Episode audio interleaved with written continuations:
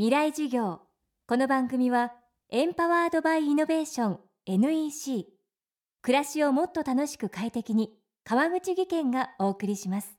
未来授業月曜日。チャプト1未来授業。今週の講師は東京大学社会科学研究所教授の源田裕二さん。ニート研究の第一人者として知られ最近ではスネップという新しい概念を提唱。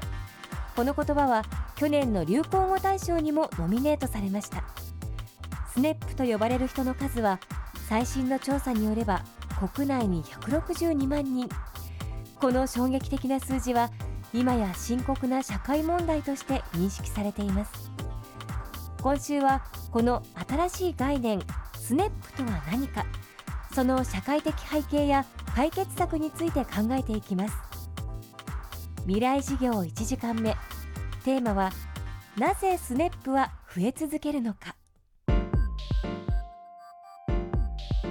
孤立無業英語では Solitary Non-Employed Person 略してスネップって言っています。これはどういう人たちかっていうと次の3つに当てはまる人たちなんです、まあ、年齢は20歳から59歳のいわゆる働き盛り人の中で1つ目は普段仕事をしていない。2つ目がずっと一人でいるか一緒にいるのが家族しかいない。3番目が結婚していない。っていうこの3つの全てを当てはまる人のことを、まあ、孤立無業っていうふうに呼んでいます。ニートっていうのは先ほどのスネップと似てるところもあります。まず一つは働いていないっていうことです。あとは年齢がお若い方。ニートの場合にはだいたい20歳から34歳ぐらいの方を対象としていたのであの孤立無業スネップはもう少し年齢層を幅広く考えています。加えてニートの場合には働いていないと同時に働こうとしていない。例えばハローワークに行って仕事を探したりとかインターネットを使って就職情報を見つけて自分で電話したりとかそういう仕事を探すっていう活動をしていない人のことをニートっていうふうに言います。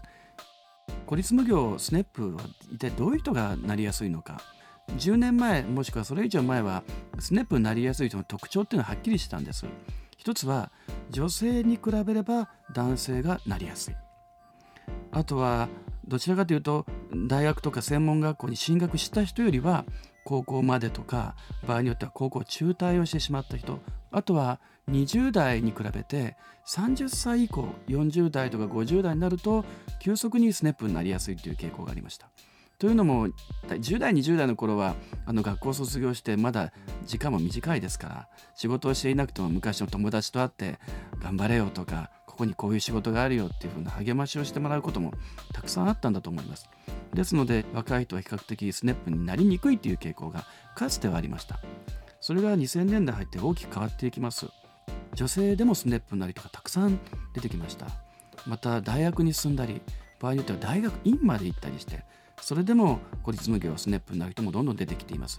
それからもう一つ驚いたのは実はこの10年間若い人20代の仕事をしていない人がスネップになる。つまり仕事をしていないだけではなく同時に誰とも会わなくなるという傾向がものすごく急速に強まってきているんです。多分年齢とか性別とか学歴とかそういうのは関係なく今の時代は誰でも仕事をしないことがイコール社会との関わりを持ちにくくなる。私はそのことを孤立の一般化っていうふうな言葉で呼んでいるんですけど背景にあるのはいろんな意味でみんな余裕がなくなってきたっていうことが大きいんじゃないでしょうか。20代の人も今仕事を必死に探している人もたくさんいますし正社員になりたくてもなれなくてそのために今一生懸命自分の仕事を頑張っている。もちろんお給料もそんなに多くない。そうなるとあの一緒に人に会ってまたお金をちょっと使ってみんなでが会って励まし合うなんていう余裕が今なかなか持ちにくくなってるっていうのが多くの若い人の現状なんじゃないでしょうか。未来授業。明日も源田裕二さんの講義をお送りします。なぜ宇宙を目指すのか。ある宇宙飛行士は言った。それは地球を見るためだ。宇宙から地球を観測し地球の今を知り未来へつなぐ。NEC は約60年にわたり培った宇宙技術で地球の未来を支えます。NEC 川口技研こんにちは。新井萌です。地球にも人にも優しい OK 網戸で気持ちのいい夏を送りましょう。萌えは網戸でエコライフ川口技研の OK 網戸。川口技研未来授業。この番組はエンパワードバイイノベーション NEC 暮らしをもっと楽しく快適に川口技研がお送りしました。